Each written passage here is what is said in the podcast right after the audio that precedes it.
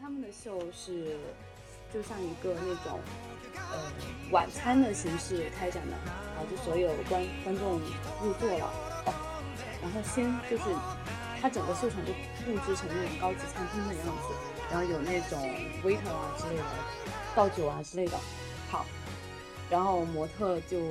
就开始假装吃饭，好，然后就开始、开始走。哎，不好意思，顺序搞错了，没事，反正先先走了，先走，对，先走。但是走的时候呢，也比较有趣，就比如说拿着个咖啡壶啊，穿个拖鞋啊，拎个塑料袋啊，这种，嗯、就就营造出，因为他衣服看起来是比较 fancy 的，就营造出一种很，嗯，就是毫不在意的优雅和 chic 这种感觉。好，最后，呃，他的秀收尾就是所有模特入座，嗯开始吃饭，嗯，对，开始吃饭。然后你知道吗？每一场秀，别的秀都是，哎，灯一暗，再一亮，就意思意思这个秀就结束了嘛。然后所有的模特什么的都不见了。嗯但是那场秀呢，是灯一暗一亮，那些模特还在，就是可以供我们拍照。然后，对对对，他的秀就是所有的那种像餐厅的东西都没有撤走啊，这个是比较有趣的。然后那场秀它的特点还有一个是在于它一个叫什么，一个菜单，就我们当时快开秀的前几分钟，好，那些 waiter 就派我们每个看秀的人一份菜单，那个菜单就是将那种菜跟这个秀的衣服的材料组合起来，比如说一盘菜，嗯，比如说一条鱼吧，但是它是用那种什么电子的什么组合板啊那种废废物做做成的，因为它嗯这场秀的主题大概就是废物利用吧。啊嗯，这个这个还比较有意思，有意思。这是一场，还有一场就是带狗狗走秀的，嗯，对，因为狗狗听他他话吗？花呃，应该都是找的，就是主人带狗狗走秀就还好，哦，但有些狗狗就是中途出出现什么名模滑倒事故，真的是就是大家都笑了。OK，嗯，嗯对，这呃还有一些比较有意思的，我想想，嗯，有些就是拿拿人去去打那种阵势，有一场秀有八十个人，八十个人，我的天呐！然后就放的是我我没有概念啊，正常的秀有多少人啊？正常秀可能就二二十多个模特就完事儿了，但他有八十个人，嗯对他八十个人找的是一些 KOL 再加素人，嗯，所以所以你知道素人和 KOL 跟模特肯定是有有有太大的差距了，反正就是那种胖胖矮矮，就是就开始往往往上面走，对，嗯嗯，还有一些特殊的形式，我再想一下。但我觉得中国的秀大体还是算算正常、算无聊的。嗯，反正我目前最喜欢的还是尤伟的那一场。嗯然后如果说要说特别的，还有几个点，就是这次上海时装周那个陈志朋，你知道陈志朋是谁吧？对不起，我不知道。天呐小虎队里面那个小哥，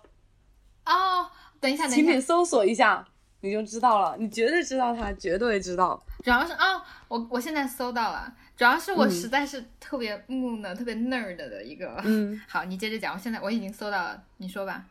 嗯，就是那个陈志朋，呃，大家对他印象都是乖乖虎嘛，他好像是乖乖虎对吧？嗯然后结果有一场秀，哎，那个叫什么？FFW 吧，嗯，哦，FFF 五个 F 的那个牌子，请了陈志朋来走走秀，他在中年就发福，然后穿个特别高的高跟鞋，然后就很胖嘛，但是他把肚子给敞开过来走秀，当时大家都惊了，哦，但是我个人觉得陈志朋这个人应该就是。现在到了这个年龄，就是 bolder than ever，就这种感觉。嗯，哦别的我都觉得还好，但我个人因为我是 base 在新天地的嘛，嗯那别的，比如说 Labor Who 那边，就是 Angel Chen 啊、Caroline Hu 啊，然后苏三放他们这些牌子可能会稍微有趣一点，或者衣服更好看一点。新天地这边还是比较商业，然后偶尔会请一些明星，然后明星的牌子，哦，我见到刘嘉玲了。刘嘉玲的牌，对，刘，哇，刘嘉玲很有气质的，因为当时在后台嘛，嗯。然后她一个人安安静静的来后台，就是坐在，坐在，哎，我需要透露这个信息吗？就是上海时装周妆容是 MAC MAC，就那个化妆品嗯。support 就是赞助的嘛，然后我是 MAC 这边的 PR，然后对面是欧莱雅，欧莱雅就负责发型。然后当时刘嘉玲就随便坐在欧莱雅的一个镜子面前，嗯。啊，然后她就自己在补妆，好补完又就是旁边也没有任何人，然后我正好就在他后面，我就一直假装就是没有那么没有那么那么明显的，对对对，没有那么明显的看他，但他挺有气质的。嗯嗯，我我相信，然后，对对对对，哦，他的牌子还可以，就是比较，其实他的牌子就像他自己，呃，是那种大女人，但是还是带点妩媚和性感，就是大气的那种。嗯，然后还有一些什么明星啊？呃完了，我觉得这完全是我知识的盲区，你知道吗？对对对，我的日常生活就是 Zara 优衣库没了。但是呃，吴志群，吴志群也有自己的牌子，嗯，然后还有谁啊？我想一想，嗯，古巨基也有自己的牌子，嗯，他们都有来上海时装周走秀，但是我们自己圈内人呢，会觉得那肯定就是明星挂个名字，嗯具体操作还是别人在做，嗯，对，好，别的关于模特的话，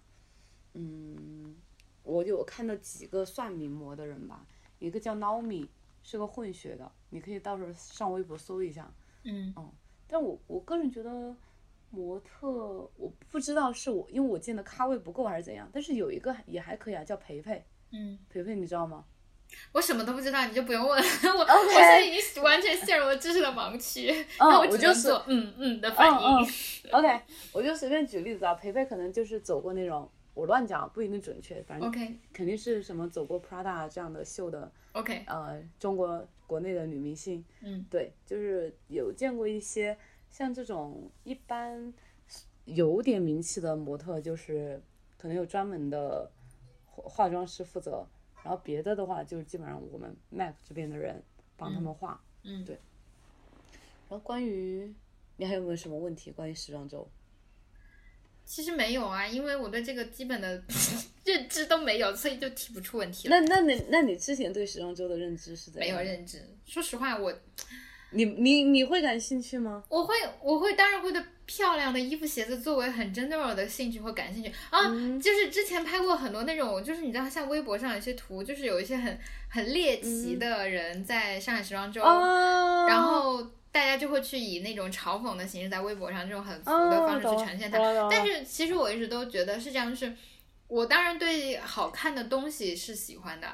嗯，可是我并不是那种很痴迷或者会去研究它的这个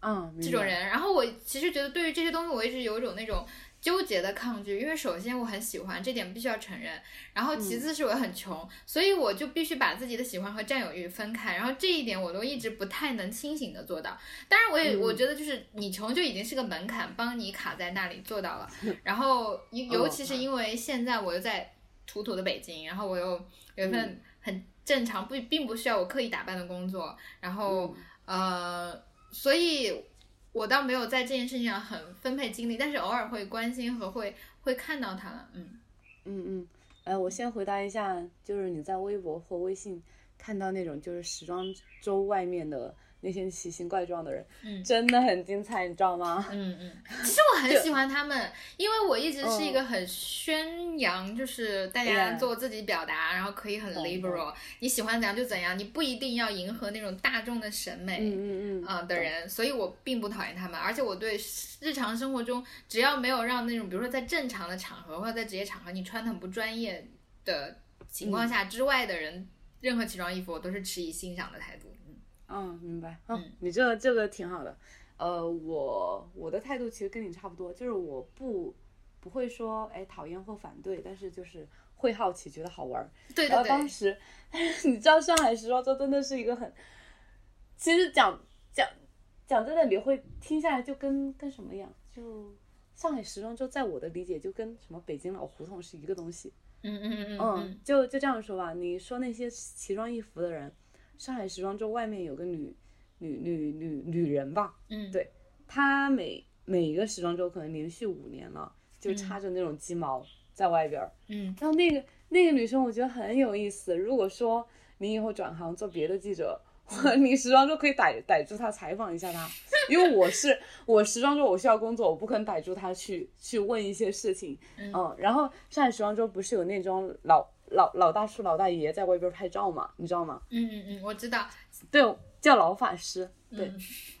然后老法师跟我说的，就说哎，这个女的每一年都出现啊，我说哦，那挺有意思的。还有一些呢，其实是真的想红的人。嗯，就其实挺好看的。我今年看到有一个那种光光头的男孩子，嗯，呃，穿一身红，就是红色皮衣、红色皮裤，然后红色的耳环，哦，长得挺好看的。然后我觉得他是想红，对，他是正儿八经想红。但是他如果他红，我 OK，嗯，因为我觉得他他的搭配其实是蛮好看的，嗯嗯，对。然后别的如果说穿的很艳丽啊或者干嘛的，就是那种 KOL 嗯。然后 KOL 这块的话，呃，基本上要么有几种，嗯，你你有你有问题吗？没有，没有问题，你先哦，OK OK，非常感兴趣。呃，如果 KOL 去时装周的话，有几种情况。第一种是真的接到接到了品牌的邀请，嗯，因为品牌需要他们来做宣传嘛，这第一种。好，第二种呢，这所以这也是我为什么会说时装周没有我们想的 fancy 的原因。第二种就是不知道从哪儿搞的搞来的票。搞票也不是一件很简单，不是一件很难的事情，因为我也会送票给一些 KOL，让他们帮帮我做东西。嗯嗯，糟了，我觉得我今天录的播客不能被工作内的人听到 啊，无所谓，他们不会听到的。对，然后第三就是没有，就这两种情况，要么品牌邀请，要么别的途径，就是各种骚操作拿到票。那骚操作拿到的票的 KOL，要么就是。想要集素材，因为他们有些人会拍 vlog，嗯，然后去，比如说整个时装周之类的，他们会各种途径要票，要么就是那种很小的 KOL 想要蹭热度，就是拿这个东西去加持自己，嗯嗯，我再给你举个例子吧，为什么我会觉得这个圈子还是有点很虚幻、很泡沫？呃，我有个同事，他专门做 KOL 这一块的嘛，然后当时我跟他一起。跟有一个 KOL 看了秀，他就跟我讲，哎呀，他这个 KOL 虽然粉丝没几万，但是他说，哎，好厉害哦，他好像在有参加过米兰的时装周。然后我就在想，我这个同事同事脑子还是有点不清晰，就是因为我们这一行骚操作太多了，嗯，然后我脑子我我觉得随便你用脚脚趾头一想，一个只有几万粉丝的 KOL 能参加米兰的时装周，那就是各种骚操作拿票啊，就比如说我是。工作人员，我跟他关系好，我有票我就给他一张，就不是一件很，哎什么很值得拿出来说的事情。但是只是因为外面的人不知道，嗯，这就我解读一下，就像是随便有个人有个微商跟马云拍了一张照，然后他就他就在那个自己的那个朋友圈秀自己是很成功人士，可以可以可以这样子可以这样理解，对对对。就如果说你要说这一点，那我可以约等于，比如说，要是哪个网红跟马云在一个饭局，可那种可能一百人、两百人的饭局，但是正好抓到了马云，号，马云又是一个很，哎，我是个公众人物，我不能拒绝别人的要求，那就拍一张照吧，嗯，好，但是那个网红就可以拿出去宣传，其实没什么好骄傲的，嗯嗯嗯，我明白，对对对对对，就是很这这个行业真的很泡沫，就比如说我也有做过很多操骚操作，就是各种途径把 KOL 搞进来。好，我会给他他想要的，因为他想拿时装周加持自己，但是我会希望他帮我，就是宣免费宣传，嗯嗯，一些东西，对对对对，所以，哎，但这也没有什么可值得说的，因为本质上它确实是一种供需嘛，对吧？双方的合作而已。嗯，但我现在，所以你知道之前，呃，我我看张小雨的微博嘛，他会说。就是很多事情没有我们想的这么难或者怎么样。我现在接触这个行业，我觉得是的。就比如说，我现在看有些 KOL，他们走的好像真的好像很高端，就是各种大牌啊，或者跟各种名流在一起。但是我在想，不是我们表演表面看的这样子的，就是其实很简单的有些事情。嗯，我其实对这个有一点点可以理解，因为这是这是选择性的呈现嘛。嗯，耶耶耶！就比如说我，我还跟什么陈伟霆共评，就你知道陈伟霆有多巧吗？我是上一周跟他做过活动，他第二周又，而且是同一个周三还是周四啊？好，刚好过了一周，又在时装周碰到他。嗯对，就第一周是一个品牌活动嘛，就我们公司负责。好，过了一周，时装周他就出现了，就所以其实没没这么，就是没有外面的人想的这么复杂或者这么深不可测的。嗯嗯，我最近就是。呃，如果如果关注或者那种很自然的把注意力放在跟时尚相关的事情，是前大概五月初的时候有那个有个 Met Gala，然后就哦。有很多坎普风的，然后我这个人很猎奇嘛，然后就特别喜欢那个上面有很多很奇怪的造型，你嗯你知道就是 Lady Gaga 就是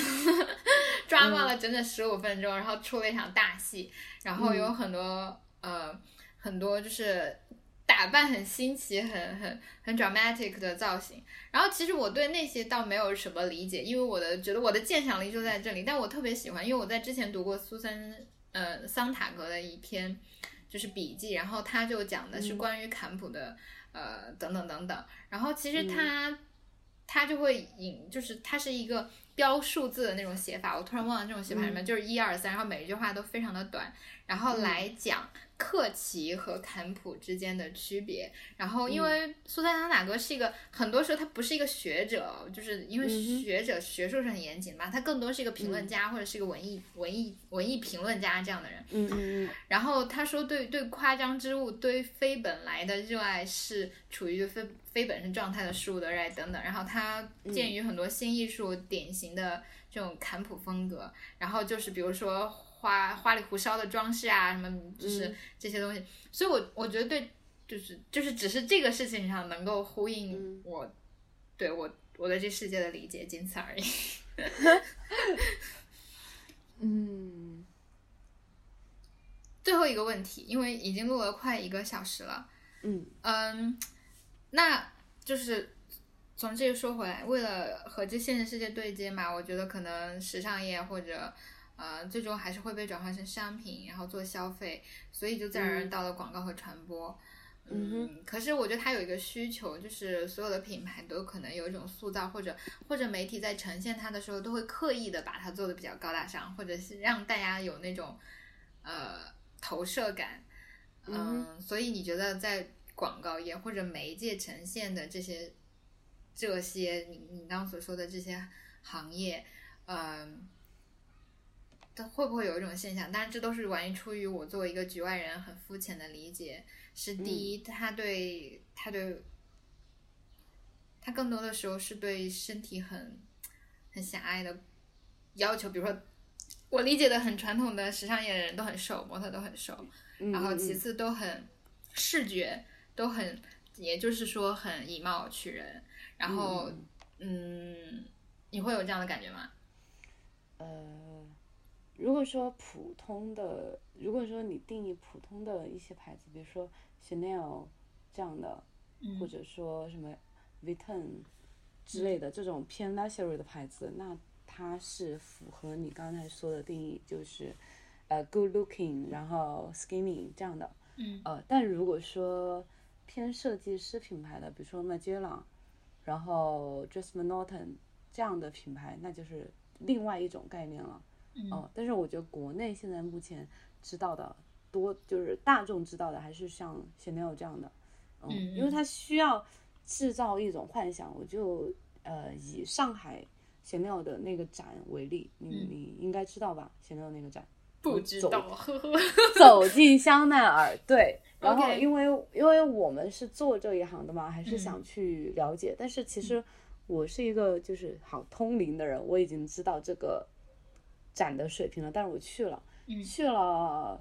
呃，大致那个展，反正就是分几块嘛，一个是珠宝、香水，然后衣服，其实都比较简单，嗯、然后放 Chanel 的那种 video，但是不是那种纪录片，就是比较有趣的那种。嗯。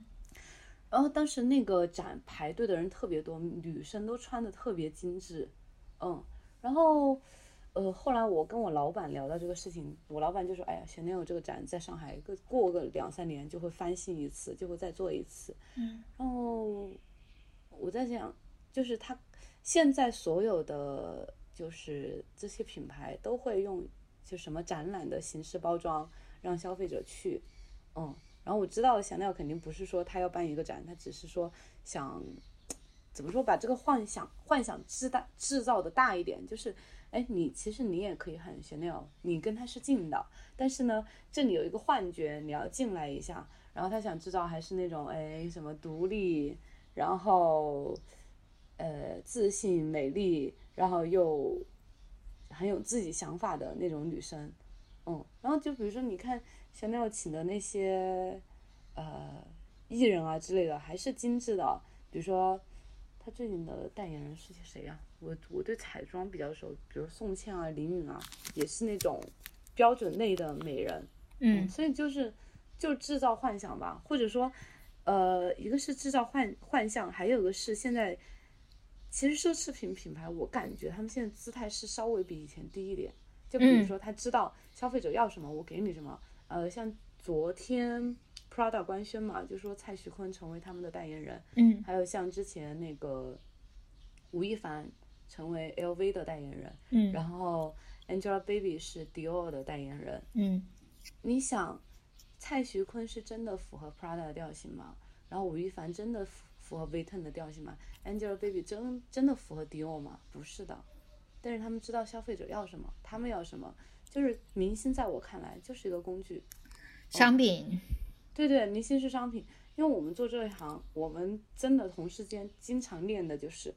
啊，明星真的不够用，你快去当明星吧，是真的。就是就是圈内人无法认知的事情，你知道吗？就是如果我在入行前，我会觉得我操，这句话你怎么能说出口？但是我做这一行，我真的发现，呃，因为品牌有排他性嘛，就比如说迪奥接了，啊，不是，呃，Angelababy 接了。迪奥，那你是不是不能接 Chanel？你不能接别的牌子，就是有排他性。那比如说，好，所以这个明星的选择已经很少了。好，还时不时，哎，哪个明星又出个岔子？哎，我抽个烟，我吸个毒，我出个轨，我离个婚，好，又不能用了。所以我们这些做 PR 的，很希望明星你乖一点，或者你做的隐秘一点，真的不够用了，你不要出事好吗？嗯嗯，真的真的。所以好，然后对，所以就是明星是不够用的，嗯。但是，但是有些明星确实是带货。哎呀，看来就剩我出道了，就是不得不真的形势所迫。真的 真的，就是我们真的觉得很缺明星。嗯，因为我们公司也在就是服务雅诗兰黛嘛，我会给雅诗兰黛提提一些明星，但是我觉得提来提去，我都觉得没有什么很合适的明星，而且现在明星这个行业水分也很多。然后我想说一下我的理解，嗯，就是我其实是一个很 cynical 的人，嗯，呃，虽然说很多人会把明星捧得很高，嗯，但是我觉得明星都是在卖人设，嗯，我有喜我有喜欢的几个明星，但是做了这行之后，我觉得都是人设，那我只喜欢他的样貌，呃就够了，我不用喜欢他的人人设，嗯，对，好，这是第一点，第二点就是，呃，做这行之后呢，就会觉得其实明星跟普通人也一样。嗯，他只是在做份工，你知道吗？我明白，特别明白，是一份工作。嗯，对对，就一份工作。就比如说之前我们去做杨幂活动，他有点不开心，但是结活动结束了，超开心。然后我们当时，当时我们就聊天，就说：“哎呀，你下班你能不开心吗？” 哦，虽然说他他粉丝在那边嗷嗷嗷叫的叫的可厉害了，但是他下班照样开心。就是，嗯，他可能觉得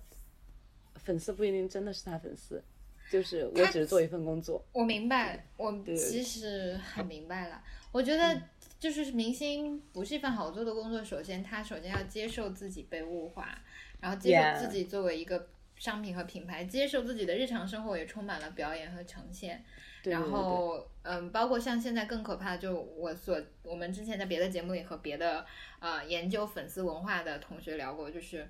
呃。对，当你放弃了或者让渡了你个人生活，你给人设的时候，你要做很多牺牲的嘛。呃，当然你也从中受益了，就是如此暴利的一个行业，你你当然首先是就是做一个等价的交换，或者有的人觉得他不值得，有的人或者他值得，但不管怎样，这都是众多人生选择之一。所以我是对非常非常的就对此表示并不吃惊。嗯嗯啊，好，节目的节目的最后问最后一个。就就是你觉得除了除了消费就花钱之外，是不是一个人没有办法？应该也是有的吧？是不是就没有办法让自己变更好看？我哇，我我觉得我现在要说一些不符合你认知中的我的一些就是观点和建议吧。其实我现在也不怎么消费，嗯我现在觉得优衣库也挺好的，就是嗯、就是你找找好廓形就 OK 了。就比如说我刚才给你提的那些建议，我觉得廓形就 OK 了，不不必追求牌子，然后质量 OK，我觉得优衣库已经可以满满足了。啊，我现在真的针对我个人的啦，是因为对对我并不是很鼓励，就是嗯非常消费的。嗯，嗯我觉得还有很多人受这种物欲之苦了。嗯，就是包括其实时尚业，尤其是，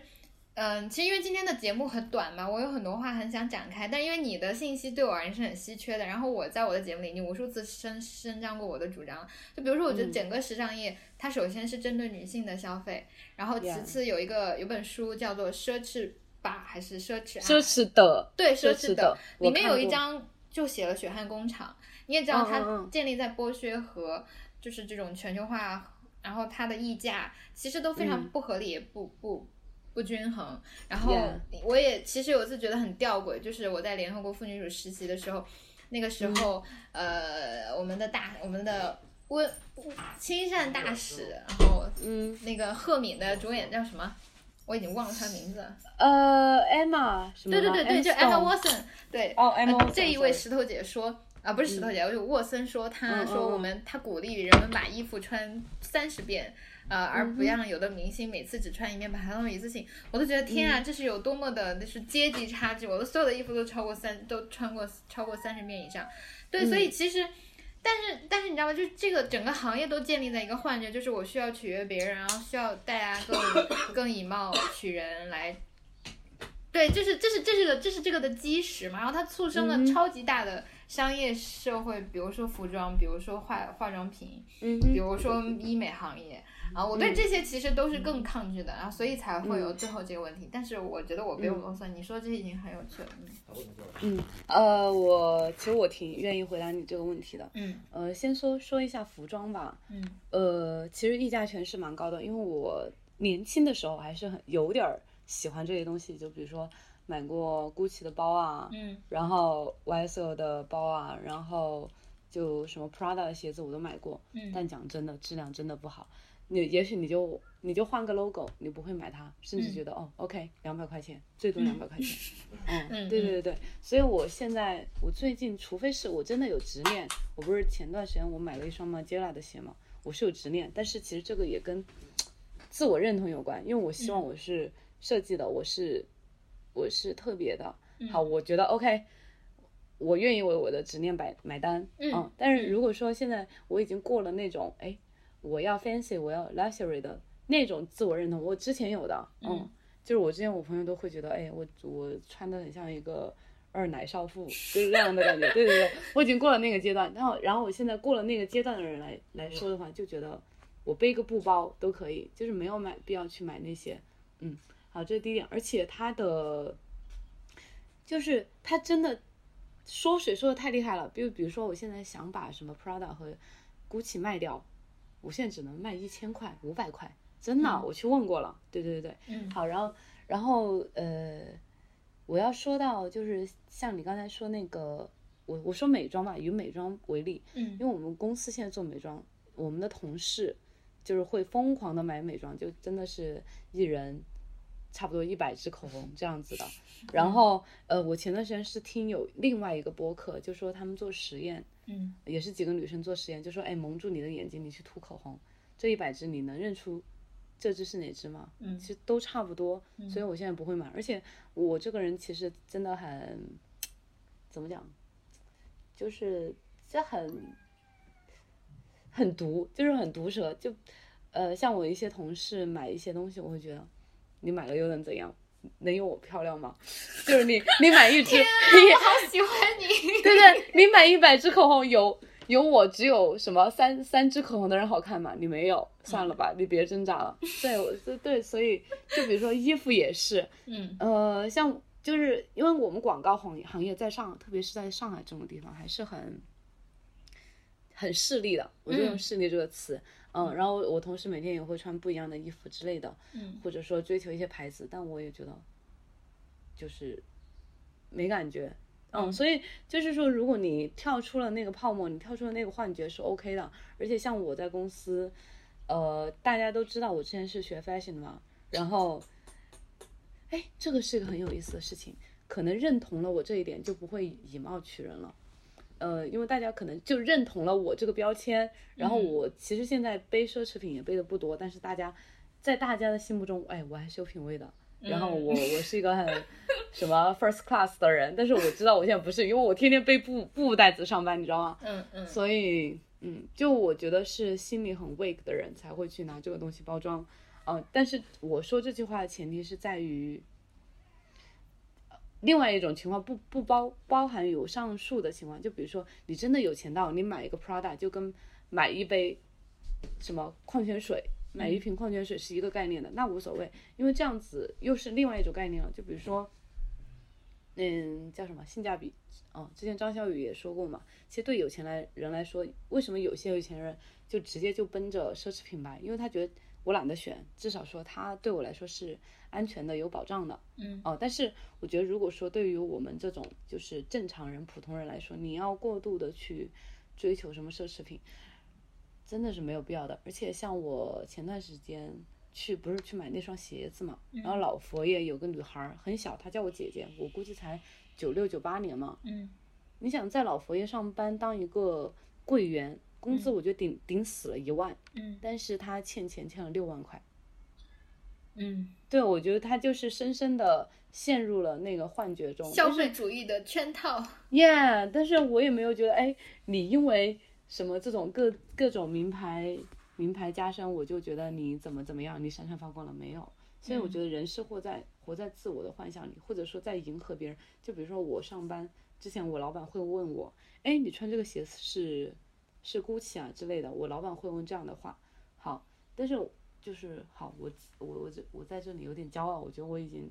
没关系，我觉得我认可你的骄傲，你有资格骄傲，请继续。对我已经破了这个幻觉，我觉得。嗯，我明天穿一双就是什么淘宝一百块钱的鞋，我还是我跟穿 GUCCI 我没有区别，但是别的人不一样的，需要有东西加持的。嗯，就是像我一些学 fashion 的朋友也是这样。ending，嗯，Yeah。哎呀，感谢你，真的很多真知灼见，而且对，最后最妙的是打破了这个幻觉，我觉得这是很多很多人很需要的，尤其是女生是很需要的。嗯，对对，我觉得其实这一点可以多去想一下，就是。好，我再补充一下，你会有嫌我啰嗦？当然不不会觉得，不会觉得，就非常欢迎任何嗯任何音步，快说嗯哦，就是呃，我在约等于一个事情啊，就是大家对时尚、对奢侈品的幻觉，就约等于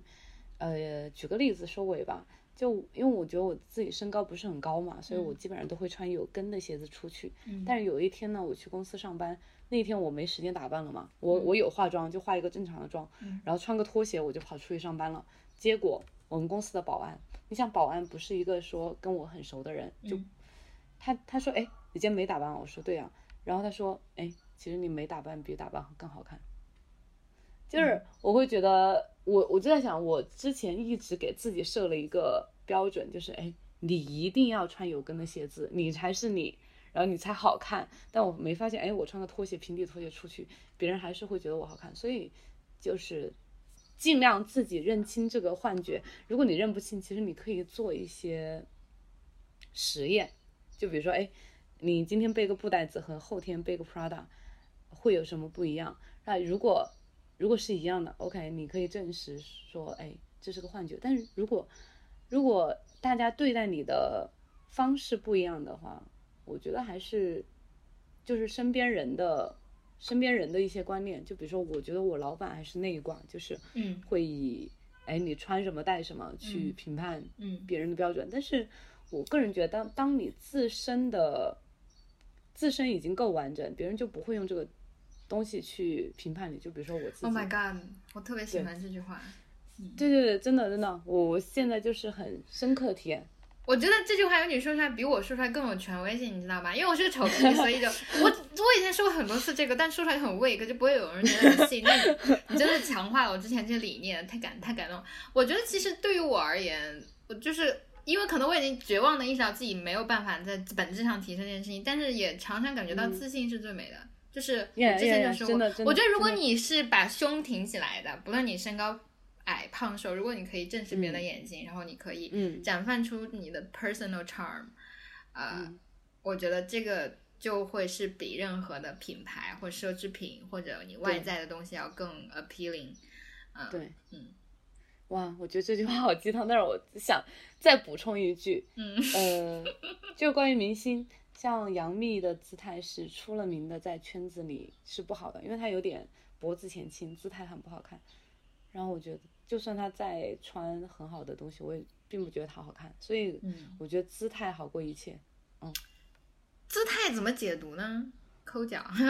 哥，这是我不要。呃，就是就是这样的。哎，我之前是看过一篇什么文章，就是你可以做抠脚这个动作，因为我也经常做什么，就是工作的时候蹲在地上吃外卖这种这种动作。但是我觉得至少就是腰板挺直，然后什么，你跟别人讲话，你至少说，哎，就是平视的角度，哎，不要说哎，或者说讲话讲话声音就跟一个小蚂蚁一样。嗯那我觉得这这些姿态是不太有自信的表现吧，嗯而且还是那句话，就是借假修真嘛。嗯因为我我觉得我小时候还是一个没有那么有自信的人，但是我忘记我是从什么时候开始借假修真，就是开始穿很高的高跟鞋，这是个过程。虽然我现在不会穿这么高的高跟鞋，我以前是每、每一天都会穿十三厘米的高跟鞋，啊、但是我觉得我的哎，我量过我的脚，哎，我是三四的码，我觉得 我大概也就十几厘米吧，没有那么夸张，但是是表示表示佩服，嗯，我连五厘米的都会嫌累，我觉得呃，看鞋子的选择，我那个时候真的穿十三厘米，然后就是就那那段就是借假，然后的过程，然后我慢慢修正了。对，就是因为你穿高跟鞋，你至少你要抬头挺胸收腹，嗯好，然后慢慢的现在就是你习惯了，你就成成了这样子。嗯嗯就你要让我现在就是勾着腰驼着背，我是做不到的。嗯嗯，对对对对对，就是，呃，哎，糟了，我又玄学了。我觉得人还是是活在幻觉里面，但是